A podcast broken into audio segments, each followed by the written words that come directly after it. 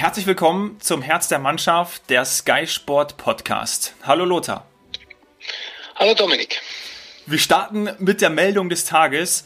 Voraussichtlich ab 9. Mai kehrt die Bundesliga zurück. War das jetzt sehr überraschend für dich heute? Hast du gehofft? Bist du voller Vorfreude? Ich bin ein bisschen aufgeregt, muss ich sagen. Äh, ich war aufgeregt, aber ich äh, habe äh, aufgrund äh, ja, ein bisschen persönlicher Informationen, Kontakte schon äh, ja auch vor zwei, drei Wochen gesagt, dass äh, wahrscheinlich äh, die Bundesliga am 9. beginnt. Das war das Ziel. Und mhm. die DFL unter Christian Seifert ist hervorragend aufgestellt, äh, ist nicht auch äh, nur an sich denken, sondern sie denken an, der, an das Gesamte und sind äh, wirklich wieder professionell vorgegangen, haben gute Doppelbässe gespielt mit der Politik und sind natürlich im Endeffekt, wie gesagt, auch was die Disziplin dann betrifft, unter diesen Voraussetzungen einig geworden, vielleicht ein bisschen früher, wie man vielleicht ähm, erahnen konnte, aber ich glaube, dass man eben, wie gesagt, bei der DFL einen klaren Plan hat, der auch die Politik überzeugt hat, der die Medizin überzeugt hat und äh, deswegen freut sich natürlich äh, ja jeder Fußballfan und vielleicht auch welche, die es noch werden wollen, dass der Ball wieder rollen soll. Am 9. Mai verabschiedet ist es ja noch nicht, aber es sieht gut aus. Mhm. Spannend wird auch noch sein, da hat sich Christian Seifert ja heute auch zu geäußert. Morgen sitzen sie zusammen. Ob jetzt ab dem 26. Spieltag, also da, wo ausgesetzt wurde, gestartet wird, oder am 9. Mai, das wäre ja der 33. Spieltag, ähm, wieder losgehen würde. Mir ist es eigentlich egal. Ich freue mich drauf, dass es wieder losgeht. Wie siehst du das? Ja, mir ist es nicht egal. Okay. Weil äh, ich würde sagen, ähm, man sollte da anfangen, wo man aufgehört hat. Also 25. Spieltag ist ja noch gespielt worden, ne? Genau. Und der 26. würde jetzt der nächste sein mit dem Topspiel äh, Borussia Dortmund gegen FC Bayern. Und ich glaube, das wäre ja auch noch ein sensationeller Auftakt nach dieser ganzen Corona-Pause.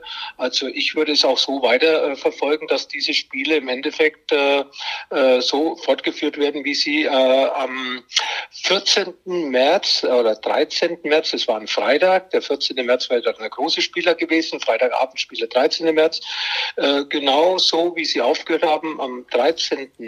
März. Also ist, fängt, fängt er gar nicht mit Dortmund an jetzt, nee, oder? Union Berlin gegen Auch Bayern nicht, wäre, ja, wäre Ja, eben gewesen. Union Berlin genau. gegen Bayern und dann eine Woche später das Derby in Berlin. So rum ist, ja. ja. Genau. Also war ich ein bisschen falsch gelegen, weil ich, äh, ich hatte diese Länderspielpause im Kopf. ja, ja. ja. ja. Ja, genau. Äh, ja, die sollten so weitermachen, wie es dann am 13., 14. und 15. März äh, aufgehört haben, wo sie nicht gespielt haben. Ich glaube, das wäre der richtige Einstieg und auch korrekt gegenüber der ganzen Planung, wie die, äh, wie die DFL und, äh, und äh, die Leute des DFBs diese, diese Bundesliga geplant haben. Ja, das Derby hätten wir dann tatsächlich auch noch. Dortmund gegen Schalke.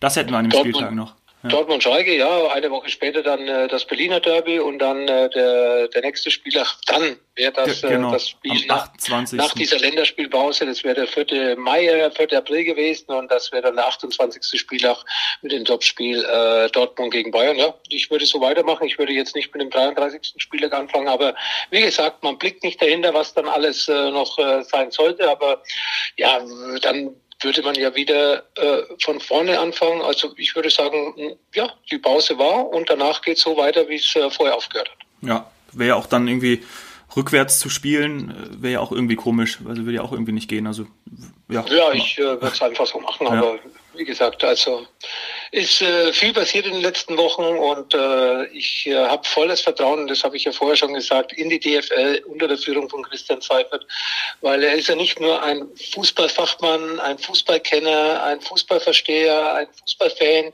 sondern er ist ja auch jemand, der das äh, Gesamte im Griff hat, äh, wie man in den letzten Jahren gemerkt hat. Und ich glaube, dass der deutsche Fußball gerade mit der DFL, DFL mit Christian Seifert äh, wirklich das große losgezogen hat, weil dann auch äh, so eine Krise zu managen, das ist ja auch äh, was, was man äh, jemanden anrechnen muss und Christian Seifert ist dafür der geeignete Mann. Mhm.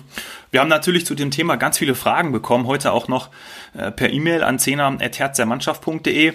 Ich versuche das mal so ein bisschen einzuordnen. Äh, wir haben, also der eine Teil ist für Geisterspiele und möchte unbedingt dass der Ball wieder rollt und dass zumindest dann Spiele im TV geschaut werden können. Und der andere Part, und das hielt sich tatsächlich so 50-50 die Waage bei den Fragen, plädiert dafür, dass Fußball ohne Fans im Stadion kein echter Fußball sei. Um das mal jetzt so auszudrücken. Jeder fragt jetzt da nach deiner Meinung, Lothar. Äh, vielleicht fangen wir mal damit an. Kannst du, kannst du beide Seiten verstehen? Äh, ich kann beide Meinungen nachvollziehen, absolut. Aber der Fußball hat jetzt eine Pause gehabt und mhm. ich glaube, dass es wichtig ist, dass wir so schnell wie möglich wieder anfangen. Erstens, äh, weil es den Vereinen gut tut, nicht nur sportlich, sondern vor allem auch wirtschaftlich. Es geht ja hier um äh, einige Millionen an Fernsehgelder. Und wenn die Bundesliga noch eine längere Pause hat, weil es eben wegen den Coronavirus nicht geht, mit Zuschauern zu spielen, dann würden viele Vereine in die, in die in eine Situation kommen, die ihnen keiner wünscht. Deswegen, ich verstehe die Fans, dass sie sagen, Fußball ohne Zuschauer ist, wie schön man sagt, äh, ohne Salz, äh, Suppe ohne Salz, ja, ja, oder der Strand ohne Sand oder das Meer ohne Wasser oder sonst irgend was. Äh, äh, nein, es, es muss angefangen werden, wenn sich die Möglichkeit gibt, ob dann mit oder ohne diesen Kompromiss muss man eingehen. Aber man wird natürlich auch dann irgendwann, wenn sich die Situation äh, bessern wird auch äh, dann wieder die Zuschauer ins Stadion lassen. Das gehört natürlich dazu, aber aufgrund der Wichtigkeit äh, aus wirtschaftlicher Situation heraus ist es enorm wichtig, dass jetzt die Bundesliga auch ohne Zuschauer bei Geisterspielen rollt. Und äh, vielleicht müssen wir die ganze Saison noch durchspielen äh, in diese in diese Richtung. Ja, es werden Großveranstaltungen abgesagt, das Oktoberfest ist auch abgesagt worden. Ja, ja. Äh, es ist eben vieles anders, aber auch die Fans, die äh, sagen, okay, Fußball ohne uns, das ist kein richtiger Fußball. Ich gebe Ihnen recht. Wir würden auch lieber äh, im, aus dem Stadion heraus dann unsere Sendungen machen bei Sky. Äh, ich als Fan würde auch lieber im Stadion sitzen, wie vielleicht zu Hause im Wohnzimmer. Aber ich habe mir schon viele Spiele auch im Fernsehen angesehen und äh, muss sagen, es ist, äh, es wird wieder Zeit, dass was passiert. Natürlich muss man sich auch ein bisschen darauf einstellen, dass man dann eben leere Ränge sieht, wie beim Spiel Paris Saint-Germain gegen Borussia Dortmund. Dortmund, das ich äh, zum Beispiel live verfolgt habe. Äh, es ist so, es äh, ist nicht angenehm, es ist nicht der Fußball, den wir lieben, aber wir müssen äh, einfach die Situation akzeptieren und müssen dann eben versuchen, ja, äh, Schritt für Schritt wieder in die Normalität zurückzukommen, wie es so häufig ist im Leben. Mhm. Ja, und vor allen Dingen unter den Umständen dann eben auch die einzige Möglichkeit, überhaupt Fußball sehen zu können und dann eben vom TV. Die ganz viele haben auch geschrieben, äh, das ist ein Vertrauensvorschuss, eine große Verantwortung für die Spieler, für die Vereine und sie hoffen, dass sie dann wirklich der Vorbildfunktion diesmal gerecht werden. Siehst du das ähnlich? Also hängt da jetzt auch, ja, auch enormer Druck auf den Spielern und auf den Vereinen, dass da nichts passiert und man sich entsprechend auch ähm, ja, gemessen verhält? Ja, die Vereine sind jetzt äh, erstens mal gefordert, den Spielern klarzumachen, dass sie im Endeffekt eine Möglichkeit haben, hier auch den Fußball äh, in einer Vorbildfunktion zu rücken, äh, dass sie eben auch diese ganzen Tests mitmachen, dass sie vielleicht diese Trainingslager mitmachen. Ich weiß nicht, was alles äh, dann an Vorschriften kommt, dass man sich eben rechtzeitig trifft, dass man eben vielleicht dann weniger wieder zu Hause ist. Man war ja jetzt genügend zu Hause. Ja, alles hat seine Vor- und Nachteile und wie gesagt, ich glaube schon, dass die Spieler ist, ist, ist da nichts passieren. Und wenn der Fußball als Vorbild vorausgeht, dass jetzt alles gut läuft, dann kann es auch für andere, äh, für andere der Weg sein, den man gehen muss, eben mit Disziplin, ja, wieder ins normale Leben zurückzukehren. Ja, ja, absolut lassen wir es einfach dabei, weil ähm, wir werden ja morgen auch noch dann weitere Entscheidungen mitgeteilt bekommen, wenn die DFL mit Christian Seifert darüber getagt hat. Und dann werden wir darüber wahrscheinlich beim nächsten Mal sprechen. Wir haben ja dann noch zweimal, ähm, wo wir noch füllen können, bis wir dann wieder über die aktuelle Bundesliga-Spieltage sprechen können. Von dem her haben wir da noch genug Stoff. Ein weiteres aktuelles Thema sind die ganzen Vertragsverlängerungen, Verhandlungen. Du hast heute in deiner Kolumne auf skysport.de schon, ähm, schon hinlänglich was zu, zu Neuer gesagt. Da brauchen wir jetzt gar nicht mehr so drauf eingehen. Müller verlängert, Alfonso Davis auch noch verlängert heute bis 2025. Klarer Schritt, oder? Den Jungen zu binden nach der Leistung ähm, absolut sinnvoll. Ja, absolut. Junge Spieler, die ihre Leistung bringen, müssen immer mit langfristigen Verträgen ausgestattet sein. Viele Vereine haben das ja vergessen. Äh, ich denke da vor allem an Schalke 04, die ja viele junge Spieler oh ja. Die mit einem hohen Marktwert eigentlich gehandelt worden sind, dann ablösefrei gehen haben lassen müssen. Und äh, natürlich Bayern München ist eine andere Adresse und äh, Alfonso Davis äh, hat eine Riesensaison bisher gespielt und äh, es war klar, dass man mit so einem Spieler nicht nur verlängert, sondern dass man ihn eben dann auch das Gehalt so ein bisschen anpasst an einen Spieler, der Top-Leistungen gebracht hat. Mhm. Kommen wir zu weiteren Fragen, die tatsächlich thematisch komplett bunt gemischt sind. Von Simon, ähm, wenn du für Sky bei Topspielen bist, auf welche Spieler freust du dich am meisten, wenn du sie live sehen kannst? Eigentlich äh, freue ich mich auch mal auf Spiele, die jetzt nicht unbedingt den Namen haben, dass Schalke 04 gegen Dortmund spielt ja. oder Bayern München gegen Leverkusen oder München Gladbach gegen Leipzig. Ja, das sind natürlich die Top-Spiele, das sind die Highlights, das sind wahrscheinlich die besten Mannschaften, die besten Spieler äh, und so weiter und so fort. Aber ab und zu hat man auch äh, bei Spielen, wo man vielleicht gar nicht so viel erwartet. Der Union Berlin habe ich mich wahnsinnig drauf gefreut, auf die Atmosphäre da mhm. äh, in der alten Försterei. Die hat mich schon mal nicht enttäuscht. Dann der, die Spiele, die ich dort gesehen habe, ich war jetzt zweimal dort. Es war, waren die zwei Heimspiele gegen Borussia Dortmund und ich glaube auch Borussia Mönchengladbach zweimal der, der Rebellenführer. Oh nee, Hertha BSC Berlin war es. Ja, also, glaube, ja immer tolle Spiele, immer tolle Atmosphäre, immer auch Überraschungen und äh, man lernt dann auch mal Spieler so ein bisschen kennen oder sieht sie dann auch äh, live im Stadion, von denen man eigentlich vielleicht gar nicht diese Leistung erwartet hat oder diesen Einsatz oder diese Energie oder diese Ausstrahlung. Also es ist äh, nicht so, dass ich sage, ey, es muss immer jede Woche Dortmund gegen Bayern sein oder umgekehrt. Nein, es kann auch mal Union gegen Hertha sein, weil das war natürlich auch so ein, so ein Derby in Berlin, wo, wo man lange lange drauf gewartet hat, der Osten gegen den Westen. Aber ich habe, ich kann mich immer noch daran erinnern an ein Spiel, es war vor äh, schon lange her, sechs, sieben Jahre. Äh, da hat gespielt der SC Freiburg gegen FC Nürnberg. Der FC Nürnberg damals in der Bundesliga, also lang, lang ist her. Und äh, es ist 3 zu 2 für Freiburg ausgegangen. Es hätte auch 8-8 ausgehen können. Also es war nicht so taktisch und wir mauern und wir mauern, sondern beide wollten nach vorne spielen und so weiter. Und es war ein ganz tolles Fußballspiel. Natürlich kennst du die Spieler nicht so wie die des FC Bayern oder Borussia Dortmund. Auch ich muss dann ab und zu mal nachschauen, äh, wo kommt er her, aus welchem Land kommt er her, wie wird der Nachname ausgesprochen. Also sind da dann teilweise auch Zungenbrecher dabei, aber trotzdem, also für mich ist jedes Live-Spiel eigentlich äh, ein Highlight und es kann mal auch äh, so sein, dass es nicht unbedingt in, äh, in, der, in der oberen Tabellenhälfte stattfinden muss, wie gesagt äh, Champions League oder Europa League Plätze, sondern es kann auch mal ein Spiel sein, wo vielleicht zwei Mannschaften, die nicht so traumhaften Fußball spielen. Das erwartet man ja dann auch gar nicht, aber trotzdem positiv überrascht wird. Ich bin positiv überrascht worden vor ein paar Wochen. Da hat Fortuna Düsseldorf zu Hause gespielt. Die haben zwar dann gegen Borussia Mönchengladbach verloren, aber 60, 70 Minuten unter Rösler ganz anderen Fußball gespielt wie unter Funkel, offensiv, äh, ja, attraktiv, nach vorne, gute Ballpassagen gehabt. Ja, und das ist dann wieder schön für mich, äh, so überrascht zu werden. Heißt es auch, dass es gar nicht diese großen modernen Fußballtempel München, Dortmund, Gelsenkirchen sein müssen, sondern auch einfach die Stadionatmosphäre an sich dann toll ist? Ja, die Stadionatmosphäre, also München ist natürlich ein Fußballtempel, aber wir wissen ja, die, die, Atmosphäre, die Atmosphäre im Stadion ist nicht so wie zum Beispiel nicht nur Dortmund, sondern gehen wir mal nach Frankfurt, gehen wir mal nach Köln, Werder Bremen, immer tolle Stimmung, Union Berlin, ich habe es gerade schon gesagt, also tolle, kleine, atmosphärisch ja, super Stadion und äh, da habe ich jetzt auch das eine oder andere ganz sicher vergessen. Borussia ja. Mönchengladbach, immer eine gute Atmosphäre. Leverkusen ein bisschen weniger, aber wie gesagt, äh, es gibt äh, Stadien, die auch ein bisschen kleiner sind, wo jetzt nicht so im Mittelpunkt stehen, aber Bremen ist immer ausverkauft, immer eine positive Atmosphäre. Sie stehen immer wie eine Wand hinter ihrer, ihrer Mannschaft, dass man weiß, dass in Dortmund 80.000 äh, den BVB anfeuern und dass Dortmund zu Hause eine super Serie hat, dass sie sich da auch von den äh, von den Fans, äh, äh, von der Fangemeinschaft tragen lassen zum Erfolg ist äh, irgendwie, das weiß man. Ja, bei Schalke weiß man es auch. Ja, das ist auch eine Einheit, äh, wenn alles funktioniert.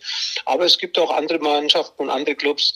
Ja, die Freiburger ganz anderes Publikum, ein bisschen zurückhaltend. Aber wenn es dann drauf, äh, wenn es dann äh, angeht, dann sind die auch äh, voll hinter ihrer Mannschaft, weil sie wissen, dass sie nur zusammen äh, diese Ergebnisse erzielen können, die sie bisher erzielt haben. Mhm. Dazu passt die, die nächste Frage von einem äh, Zuhörer. Wie war früher die Stimmung im Stadion im Vergleich zu heute?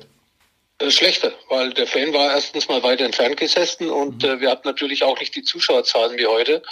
Äh, natürlich war sie schlechter, äh, völlig normal. Olympiastadion, 50 Meter vom Platz entfernt waren dann die ersten Zuschauer gesessen. Natürlich auch eine tolle Atmosphäre, wenn das Stadion ausverkauft war, aber wie häufig war es ausverkauft? Die Allianz Arena, glaube ich, war seit Beginn 2004 bisher zweimal nicht ausverkauft äh, bei Pflichtspielen.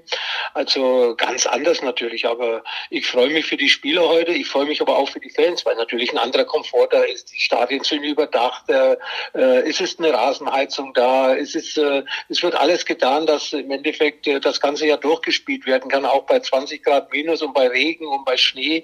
Äh, früher sind halt noch Spiele abgesagt worden oder ist auf 20 Zentimeter Schnee gespielt worden, wo alles äh, praktisch unregulär zugegangen ist. Und äh, natürlich ist es viel schöner heute in so modernen Stadion, wenn die Zuschauer so eng am, am, am am, Platz sitzen, die jungen Zuschauer kennen das ja gar nicht mehr mit einer, mit einer Laufbahn. Äh, ja. Außer in Berlin und Nürnberg gibt es auch noch eine Laufbahn. Und da muss ich schon wieder lang nachdenken, um die nächste Laufbahn zu finden. Aber mittlerweile sind die Stadien natürlich toll und auch vom Service, von den Anfahrtswegen und auch von der Überdachung her. Das ist natürlich alles zeitgemäß und äh, ich glaube, Deutschland äh, hat da auch richtig profitiert durch die Weltmeisterschaft 2006, die ja, die ja bei uns stattgefunden hat. Und äh, da haben natürlich viele Vereine, unter anderem auch Bayern München mit der Allianz Arena, richtig äh, nachlegen können, beziehungsweise sich was für die Zukunft aufgebaut, was Stadion betrifft. Und äh, ganz toll und äh, war natürlich eine Riesensache, dass äh, Franz Beckenbauer diese Weltmeisterschaft nach Deutschland gebracht hat äh, mit seinen Helfern, dass eben auch die Vereine profitiert haben davon. Mhm. Wie, wie war die Stimmung im San Siro dann im Vergleich zum Olympiastadion zum Beispiel? Ja, war schon ein bisschen anders. Ne? Erstens mal mehr Zuschauer und zweitens mal näher und natürlich dann der Italiener heißblütiger wie der Münchner, würde ich jetzt sagen. Ja, der Münchner ist dann doch schon ein, ein Geil, die im Stadion sind, die sind dann schon ein bisschen zurückhaltender, die in der Loge sitzen. Natürlich bringen die das Geld, natürlich äh, hat es da auch ja schon Diskussionen gegeben an einer, an einer Mitgliederversammlung. Äh, denkwürdig. Äh, die, ja, denkwürdig, denkwürdig, Uli Hoeneß und äh, natürlich, äh, ja, waren auch mehr Stehplätze früher. Ne? Das ja. war dann, wenn das Stadion dann voll war, dann war da schon eine richtig gute Atmosphäre, auch in, in Deutschland in den Stadien, aber die mussten voll sein, die Stadien. Und wie gesagt, es hatte auch früher schon das eine oder andere engere Stadion gegeben, ohne Lau Laufbahn. Ich zum Beispiel München-Gladbach, fünf Jahre, Bökelberg-Stadion, legendäres Stadion mit großen Erfolgen, große Spieler. Ja, und wenn das mit 32, 33.000 ausverkauft war, dann war da natürlich eine Riesenstimmung, vor allem in der Nordkurve, wo die, wo die Hardcore-Fans gestanden sind unter der Anzeigetafel. Ja, da sind dann schon, sagen wir mal, äh, wirklich Spiele gelaufen mit einer Stimmung, die, die man sich, äh, die man sich gewünscht hat und die, äh, die auch einen gepusht hat. Aber wie gesagt, heutzutage natürlich alles ein bisschen besser. Mhm. Kommen wir zu zwei Fragen von Pascal. Äh, die erste, wie war, passt zu Italien, wie war Trapattoni als Trainer? Ähm, er ist sehr ins Detail gegangen. Er Gerade mit, äh, mit Inter Mailand haben wir sehr viel Erfolg gehabt, äh, Meisterschaft gewonnen, UEFA-Pokal gewonnen.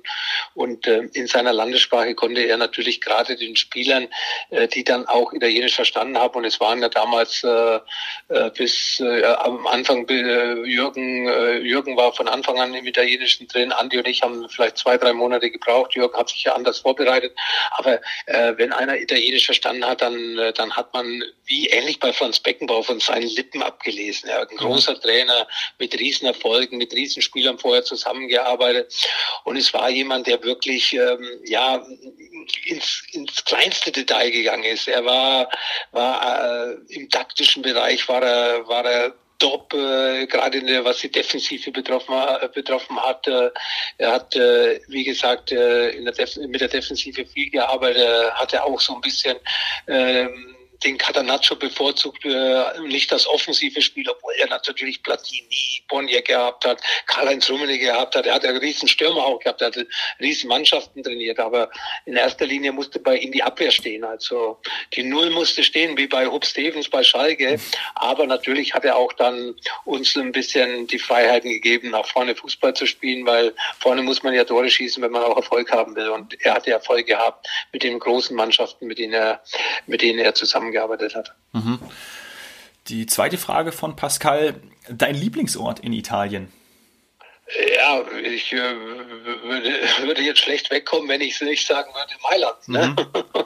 ja, es, äh, es waren ja nicht nur die Erfolge mit Inter Mailand, sondern es war ja auch später äh, 1990 die Weltmeisterschaft, wo wir auch fünf Spiele in Mailand hatten. Und das war ja dieses äh, San Siro-Stadion, das war ja mein Wohnzimmer. Da fühle ich mich heute noch wohl, wenn ich da hinkomme. Ja, auch der Empfang. Äh, 30 Jahre später ist ja wie, wenn du gestern noch gespielt hast. Also der Italiener vergisst äh, jemand nicht, der, der für den Verein beziehungsweise auch für die italienische Liga äh, Top-Leistungen gebracht hat, Top-Erfolge ge äh, gehabt hat mit den, äh, mit den, äh, mit seinen Mannschaften. Und äh, wie gesagt, wenn ich heute ins San Siro Stadion laufe, dann gibt es nach wie vor, ja, ich würde nicht sagen vom ganzen Stadion, aber vom Großteil nach wie vor Standing Ovation. Und das ist natürlich eine Sache, äh, die einen sehr schmeichelt und einen sehr nahe kommt und äh, einen auch sehr mitnimmt im positiven Sinne. Mhm. Die letzte Frage von Yvonne. Du bist ja schon häufig in Dubai gewesen. Machst du in Dubai am liebsten Urlaub? Ja, ich äh, bin gerne in Dubai, weil es am einfachsten auch zu erreichen ist. Keine Umsteige, äh, nur zwei, Maximum drei Stunden Zeitverschiebung wegen Winter- und Sommerzeit. Äh, Direktflüge, wie schon gesagt. Du hast eigentlich sicheres Wetter. Du hast gute Restaurants, du hast guten Service und gute Hotels und von dieser Seite her bin ich sehr häufig in Dubai, aber es gibt natürlich auch noch andere Flecken, wo ich äh, gerne hinfahre. Im Sommer braucht man sowieso nicht nach Dubai, da bleibe ich am liebsten in Europa. Ich habe mich da in den letzten Jahren ein bisschen so in Kroatien verliebt. Äh, tolle Küste, tolles Meer, tolles Essen, sympathische Leute, deutschfreundlich äh, und äh, ich glaube, die deutsch-kroatische Freundschaft, die, die weiß man, weil viele Kroaten sprechen auch Deutsch. Also das äh, muss ich wirklich sagen, dass äh, mich das so ein bisschen fasziniert hat, wo vorher immer so Spanien Spanien und Italien im Vordergrund gestanden ist, muss ich sagen. Vielleicht auch durch die Nähe, die ich von Budapest nach Kroatien habe. Ich bin in vier Stunden, bin ich am Meer, ist äh, da so eine heimliche Liebe entstanden. Mhm. Okay, dann ähm, lass uns mal äh, von Kroatien bzw. von Dubai nach, nach Frankreich kommen. Wir haben in der letzten Folge bei der WM äh, 98 aufgehört, deine fünfte WM-Teilnahme. Und ich habe natürlich, äh, weil ich sehr gut vorbereitet bin, nachgeschlagen, weil wir haben ja noch einen Nachtrag zu liefern, wer denn dieser mexikanische Torwart war, der auch fünfmal an einer WM teilgenommen hat. Ja, der war aber, der war aber 98 nicht mehr dabei. Mhm. Der hat in den 50er Jahren gespielt. Natürlich. Ja, ja das wollte ich ja gerade hier schön darbieten, schön erklären, dass der von 1950 bis 1966 teilgenommen hat. Das heißt, deswegen, ich konnte den ja gar nicht kennen. Das ist jetzt meine Entschuldigung. Aber er hieß Antonio Cabajal. Ja, Jetzt, wo du mir den Namen sagst, fällt er mir auch wieder ein, ja. ja. Aber ich habe generell ein schlechtes Namengedächtnis, deswegen, wie gesagt, also äh, ich wusste, dass er diese fünf Weltmeisterschaften äh, gespielt hat. 70 war er nicht mehr dabei und 70 war er die Weltmeisterschaft in Mexiko, wo Deutschland Platz drei erreicht hat, mhm. wo sie im Spiel um Platz drei gegen, äh, so viel ich weiß, gegen Uruguay 1 zu 0 gewonnen haben.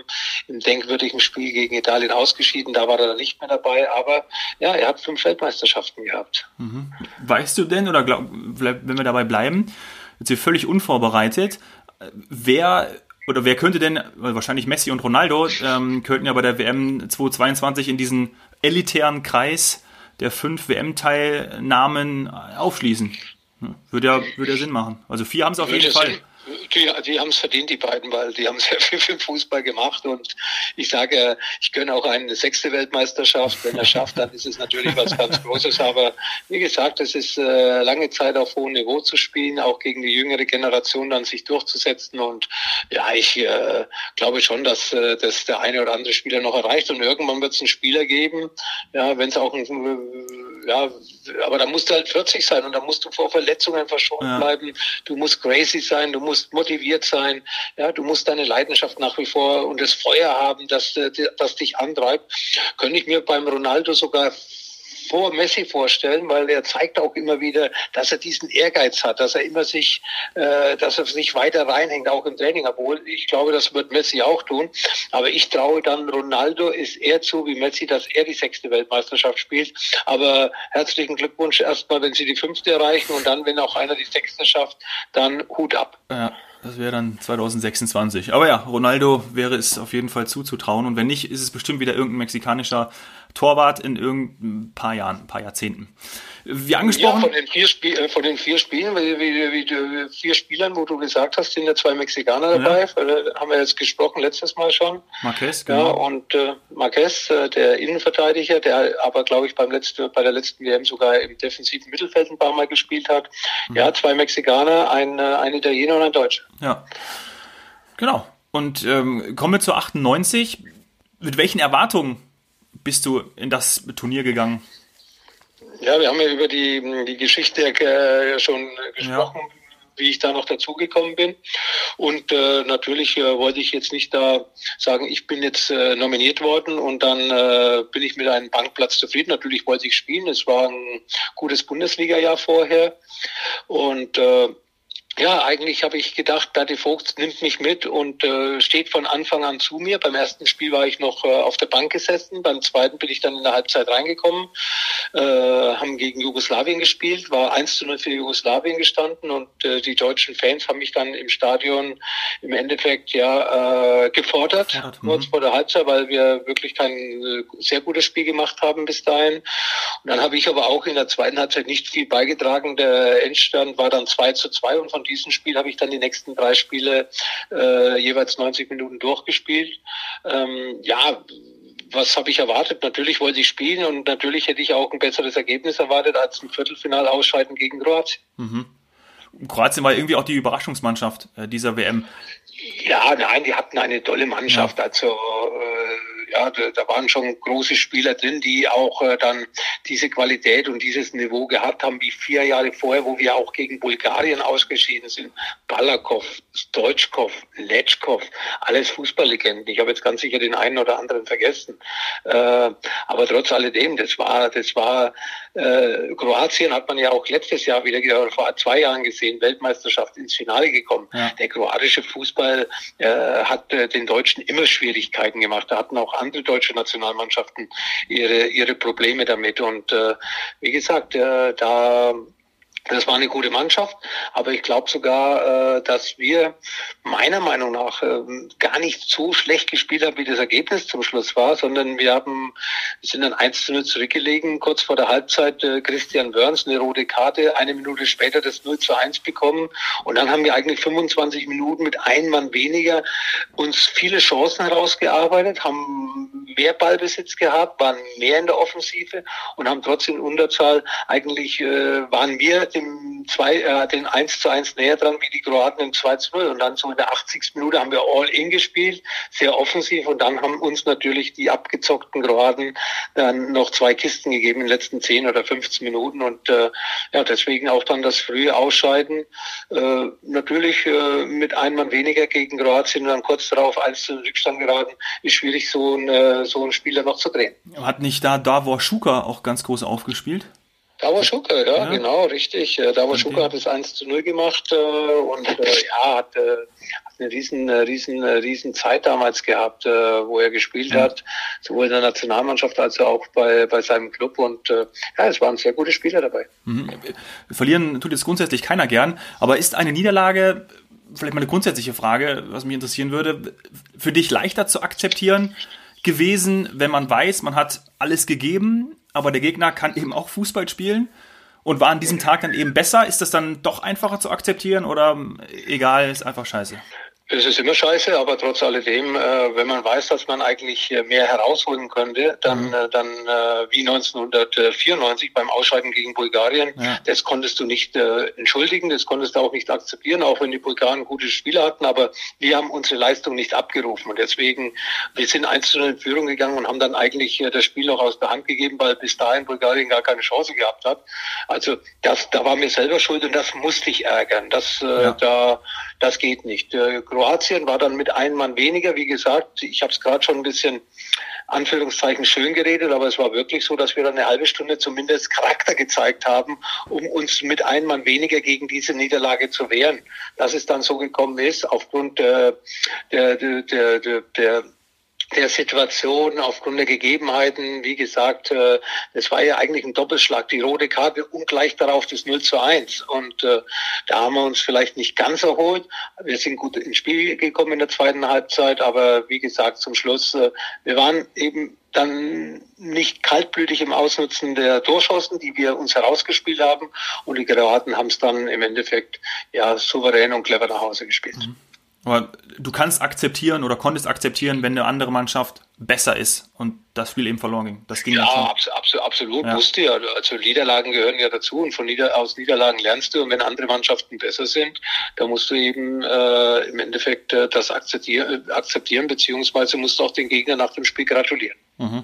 Hast du anschließend darüber nachgedacht, aus der Nationalmannschaft zurückzutreten?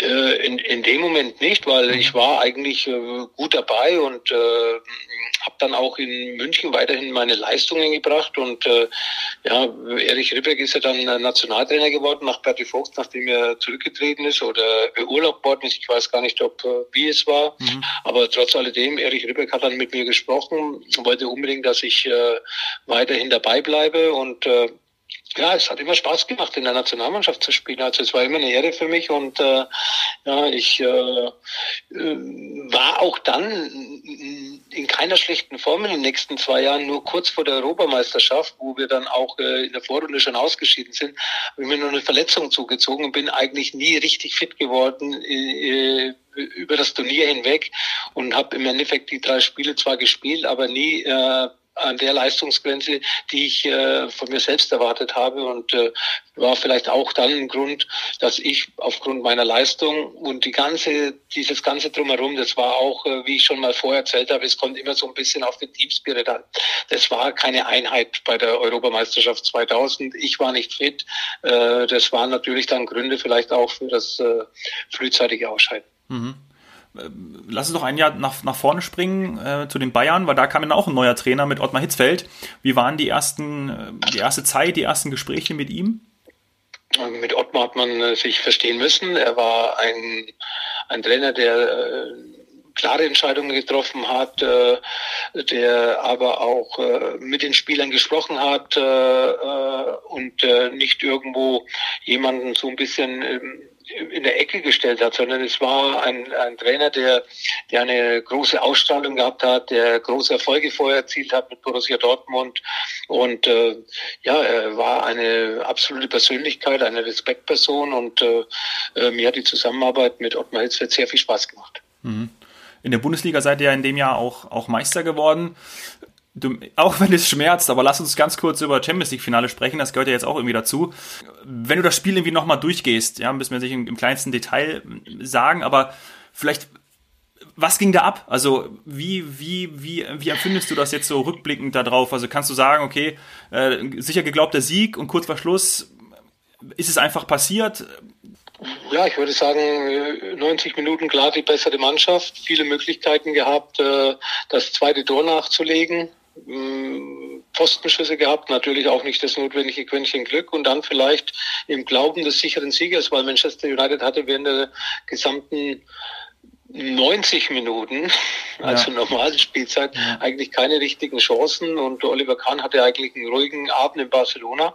Und dann kamen natürlich die zwei Eckbälle in der in der in der Nachspielzeit. Und äh, diese zwei Eckbälle, ja, könnte, kann man besser verteidigen, muss man besser verteidigen, hätten vielleicht gar nicht stattfinden dürfen oder hätten, ja, weil wir einfach von hinten gar nicht mehr rausgespielt haben, äh, viele Fehler gemacht, nicht nur bei den Eckbällen, sondern im, im, im Vorfeld, wie die Eckbälle zustande gekommen sind. Und äh, vielleicht war die Konzentration nicht mehr da und äh, Manchester hatte nichts mehr zu verlieren, hat dann eben bei den Eckbällen schneller geschaltet, war, war wacher und hat uns im Endeffekt, ja, den sicher geglaubten Titel äh, aus den äh, Händen gerissen und äh, war natürlich eine bittere Niederlage die jüngere Generation weiß, äh, wie Bayern München ihr Champions League Endspiel zu Hause verloren hat gegen Chelsea.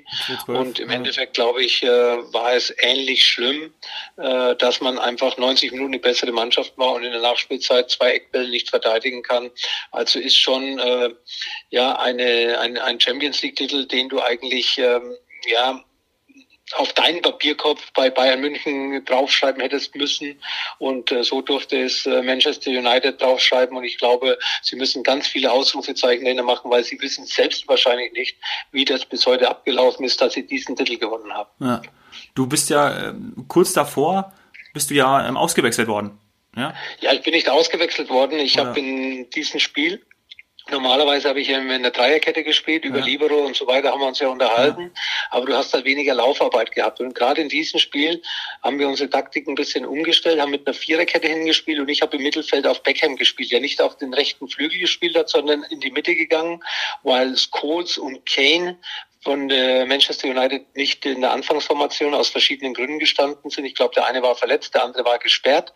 Und so ist Beckham ins Mittelfeld. Und so äh, hat der Ottmar Hitzfeld äh, ja auch da taktisch reagiert und hat gesagt, hey, Lothar, spiel auf Beckham und von Beckham kannst du natürlich nach vorne das Spiel antreiben. Ja. Und irgendwann so nach 80 Minuten, andere Position, andere Laufwege, mehr Laufwege wahrscheinlich, äh, war ich irgendwie, hatte ich äh, das Gefühl, müde zu sein und äh, habe das den Ottmar Hitzfeld gezeigt, dass ich äh, müde bin und äh, ja und dann hat er hat die Ab Auswechslung vorgenommen, die wir eigentlich äh, in den in der Saison vorher schon das eine oder andere Mal vorgenommen hatten. Ähm, Jeremis, der immer auf der äh, auf der Position 6 gespielt hat, ja, hat dann ein bisschen meine Position gespielt und Thorsten Fink, der für mich ins Spiel gekommen ist, war dann auf den Jeremis seiner Position. Und ähm, hat eigentlich in der Bundesliga immer geklappt, bei diesem Endspiel leider nicht. Ja. Okay, gehen wir davon weg. Das war, das war ein Schock. Äh, du wurdest aber 1999 noch zu Deutschlands Fußball des Jahres gewählt. Konnte man sich noch, noch freuen? Konntest du dich darüber noch freuen? Ja, man freut sich natürlich auch, wenn man äh, Endspiele verloren hat. Äh, ja. War ja nicht nur das äh, Champions League Endspiel in dieser Saison, es war ja auch das DFB-Pokal Endspiel gegen Werder Bremen in Berlin, ja. äh, wo wir verloren haben. Aber trotz alledem, ich habe äh, vorher schon gesagt, ich äh, habe mich auch für die Nationalmannschaft noch fit gefühlt, weil ich äh, eine gute Saison bei Bayern München gespielt habe. Und natürlich äh, freut man sich, wenn man am Ende eines Jahres trotz zweier verlorener Endspiele äh, und nur mit einem Meistertitel irgendwie als äh, Spieler, als Deutschland Spieler des Jahres äh, ausgezeichnet wird. Und ich war ja schon doch im fortgeschrittenen Alter von 38 Jahren und äh, war natürlich eine, eine schöne Auszeichnung, eine schöne, ja, eine Ehre für mich, äh, diesen, diese Auszeichnung entgegenzunehmen. Aber natürlich hätte man sich auch äh, vielleicht noch mehr gefreut, wenn der eine oder andere Titel in diesem Jahr mehr rausgesprungen wäre. Mhm. Lass uns zu deinem letzten Spiel springen, deinem letzten Pflichtspiel für die Bayern. Ich habe rausgefunden oder rausgesucht, dass das am 8. März Freiburg. 2000. Nee, das war ja. Champions League Spiel war das letzte Pflichtspiel gegen Real. Also das letzte Pflichtspiel gegen Real Madrid, ja. ja. Mit 4-1 gewonnen. Wie emotional war das für dich? Ja, ich habe ja äh, eine Woche vorher schon gegen Real Madrid gespielt. Wir hatten da Hin- und Rückspiel und mhm. ähm, in Madrid hat man schon 4 zu 2 gewonnen und äh, dann kommt Real Madrid und du weißt, das ist dein letztes Spiel für den Verein, für den du zwölf Jahre im Endeffekt äh, alles getan hast, erfolgreich zu spielen. Äh, und äh, einen schöneren Gegner konntest du dir eigentlich gar nicht wünschen. Und äh, dass du natürlich dann auch noch 4 zu 1 gewinnst. Die Krönung wäre vielleicht noch gewesen, wenn ich ein Tor geschossen hätte. Aber Real Madrid kommt zu deinem le äh, letzten Pflichtspiel nach München, äh, Champions League-Spiel, und äh, wir gewinnen 4 zu 1. Also tolle Stimmung. Ich habe ja gesagt, wenn das Olympiastadion voll war, dann war da auch eine tolle Stimmung. Und äh, ja, natürlich äh, Riesenergebnis und äh, ja auch äh, vom Gegner mit Applaus verabschiedet worden nach dieser langen Karriere, die ich dann äh, doch gehabt habe. War ja meine 21. Profisaison und äh, ja, da waren schon dann beim Abschied ähm, wässrige Augen bei mir zu erkennen. Und Ottmar Hitzfeld hat mir dann auch noch den Gefallen gemacht, zwei Minuten vor Spielschluss äh, das Standing Ovation des ganzen Olympiastadions entgegenzunehmen. Also hat sich gar keiner mehr auf Fußball konzentriert, weil das Ergebnis war sowieso klar und äh, ja, ein toller Abschied. Mhm. Ich glaube, mehr ist da nicht zu sagen. Das sind jetzt die Schlussworte für diese, für diese Folge und dann können wir nächstes Mal noch über deine Zeit in New York sprechen. EM hast du eh schon angeschnitten und dann lassen wir uns noch ein bisschen was einfallen. Ja, vor allem lassen sich unsere Zuhörer was einfallen, nämlich gute Fragen. Danke dafür. Ihr hört uns überall, wo es Podcasts gibt. Vor allem auf skysport.de, Spotify und Apple Podcast und schickt uns gerne weiteren eure Fragen über Instagram, Herz der Mannschaft oder über Lothars Seite. Gerne auch per E-Mail zehner.herzdermannschaft.de. Danke Lothar und wir freuen Danke, uns. Dominik. dass wir, wir beobachten das weiter, was passieren wird. Und wenn wir nächstes Mal sprechen, dann wissen wir schon, wann und wie es am 9. Mai losgeht, im Idealfall. Ja, freuen wir uns drauf.